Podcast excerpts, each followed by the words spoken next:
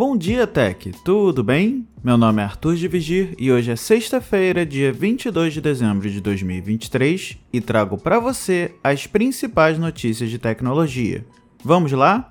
Começando com o resultado daquela notícia que eu trouxe aqui durante a semana de que a Apple pararia as vendas dos modelos mais recentes dos Apple Watches nos Estados Unidos devido ao embrólio com a Máximo. Pois bem, ontem, dia 21 de dezembro, ela não só parou as vendas, como agora, os consertos de dispositivos fora da garantia também serão afetados. A partir da próxima segunda-feira, dia 25 de dezembro, a Apple não substituirá nenhum modelo Série 6 ou posterior, mas continuará oferecendo ajuda exclusivamente relacionada a software. Os Apple Watches SE de primeira e segunda geração não fazem parte desse banimento. Clientes que compraram um Apple Watch antes do dia 25 de dezembro e aqueles que ainda estiverem sob garantia não são afetados pela suspensão. As trocas de relógios comprados antes do dia 25 do 12 e que ainda podem ser devolvidos ou trocados serão retidas, mas reembolsos poderão ser concedidos. Substituições de acessórios como pulseiras estarão disponíveis. A suspensão impede a Apple de informar sobre a disponibilidade dos watches em revendedores terceirizados. No entanto, os produtos disponíveis nessas lojas poderão ser vendidos até os estoques acabarem. A gigante não poderá importar mais relógios até que o banimento seja revogado. O banimento tem a ver com uma ordem judicial em outubro deste ano em que a Máximo alegou à Comissão de Comércio Internacional dos Estados Unidos, a ITC, que a maçã teria roubado segredos comerciais e violado patentes do seu oxímetro sanguíneo de pulso.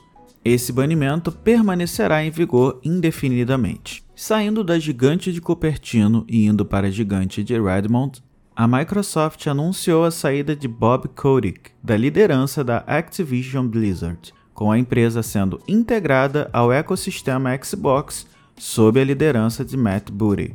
Essa mudança ocorre em meio a polêmicas envolvendo Kotick, que foi acusado de assédio sexual, manipulação, racismo e discriminação de gênero. Apesar das acusações, ele foi reeleito para o conselho da empresa, mas a sua saída marca uma nova fase para a Activision Blizzard. A Microsoft pretende manter a estrutura de como os estúdios e negócios são conduzidos, trazendo clareza e responsabilidade necessárias para alcançar seus objetivos. A empresa também passará por reestruturações, com a saída de alguns executivos. Essas mudanças têm gerado expectativa sobre o futuro do Xbox e como a integração da Activision à estrutura da empresa impactará a indústria de jogos. E agora falando um pouco sobre a Samsung, na madrugada de quinta-feira, dia 21, o informante Evan Blass publicou as supostas especificações técnicas dos celulares Galaxy S24, S24 Plus e S24 Ultra. Os celulares, previstos para serem lançados em janeiro, terão recarga rápida, telas maiores que os modelos atuais e câmera com gravação de vídeo em 8K.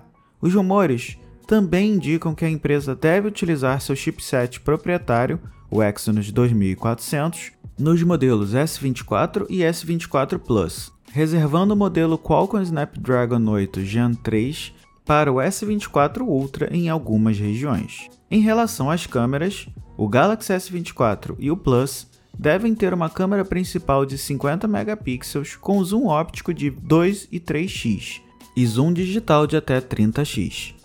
O Galaxy S24 Ultra deve ter uma câmera principal de 200 megapixels com zoom óptico de 2x, 3x, 5x e 10x e zoom digital de até 100x. Quanto à construção dos aparelhos, os modelos S24 e o Plus devem apresentar o Armor Aluminium 2.0, enquanto o S24 Ultra terá construção em titânio. Ambos os modelos devem estar disponíveis em quatro cores diferentes. Sobre a memória RAM, os modelos S24 Plus e S24 Ultra podem ter 12 GB de RAM e opções de 256 ou 512 de armazenamento, enquanto o S24 padrão pode vir com 8 GB de RAM e 128 GB ou 256 de armazenamento. A capacidade de bateria será de 4.000 mAh para o S24, 4.900 para o S24 Plus e 5.000 para o Ultra. O anúncio da linha está previsto para o dia 17 de janeiro, também segundo o mesmo rumor. Deixando os smartphones de lado e falando de jogos, o hacker de 18 anos que vazou clipes do próximo jogo GTA 6 foi condenado a passar o resto da vida preso em uma instituição hospitalar. Arian Courtage, de Oxford, que é autista, era membro importante da gangue internacional Lapsus, os ataques da gangue a gigantes de tecnologia, incluindo Uber, Nvidia e Rockstar, custaram quase 10 milhões de dólares às empresas. O juiz declarou que as habilidades de Cortage e seu desejo de cometer crimes cibernéticos o tornaram um risco alto para o público. Ele ficará em um hospital seguro pelo resto da vida, a menos que os médicos considerem que ele não é mais um perigo. Ele conseguiu invadir a Rockstar, empresa responsável pelo GTA, usando apenas um Amazon Fire Stick, a TV do seu hotel e um celular. Ele roubou cerca de 90 clipes do aguardado próximo game e ameaçou liberar o código-fonte se a empresa não entrasse em contato com ele em 24 horas. A defesa do hacker argumentou que o sucesso do trailer do jogo indicava que seus atos não causaram danos graves à desenvolvedora, mas o juiz afirmou que houve vítimas reais e danos reais causados por seus outros hacks a indivíduos e empresas. Outro membro da Lapsus de 17 anos recebeu uma ordem de reabilitação juvenil de 18 meses, incluindo supervisão intensiva e proibição de uso de VPNs online.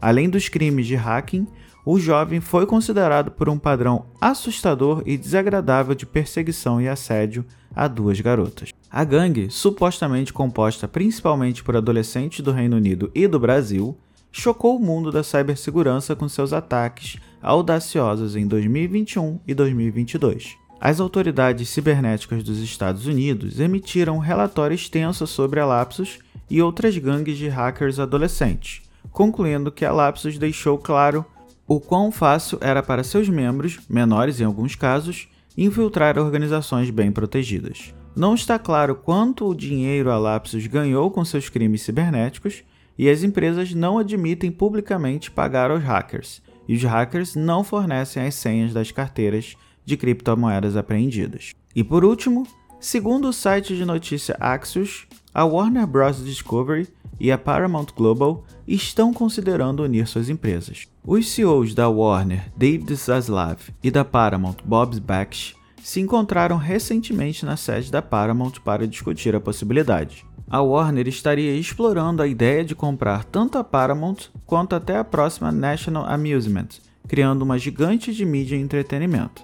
A Warner Bros. Discovery é dona de várias empresas, como a Warner Bros. Discovery, Warner Bros. Television, HBO, HBO Max, Cartoon Network, DC Studios, CNN, dentre outras. Com franquias como Superman, Batman, Game of Thrones, Harry Potter, Mad Max, Looney Tunes e muito mais. Já a Paramount inclui a Paramount Pictures, Paramount Plus, CBS, Showtime, Nickelodeon e Comedy Central, com marcas como Missão Impossível, Top Gun, Star Trek, Tartarugas Ninjas, Transformers e Um Lugar Silencioso. A Paramount Global vale em torno de 10 bilhões de dólares, enquanto o valor da Warner se aproxima dos 29 bilhões de dólares. A Warner já contratou banqueiros para levar a ideia à frente, e as normas tributárias que impedem a empresa de fazer outra fusão e aquisição expiram no próximo ano.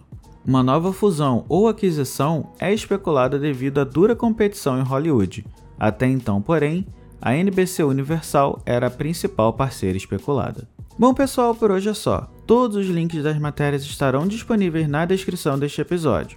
E aproveitando, queria pedir que vocês continuem compartilhando o podcast e, se possível, deixem um review lá no Apple Podcasts ou uma avaliação no Spotify para que assim o Bom Dia Tech chegue a mais pessoas, beleza? E para entrar em contato comigo é só me chamar no Instagram ou no Threads no arroba Arthur Dividir ou até mesmo me mandar mensagem no Mastodon, que deixarei o link aqui na descrição. E antes de encerrar, um ótimo Natal para todos, curtam bastante e nos vemos na próxima semana. Até a próxima e fui!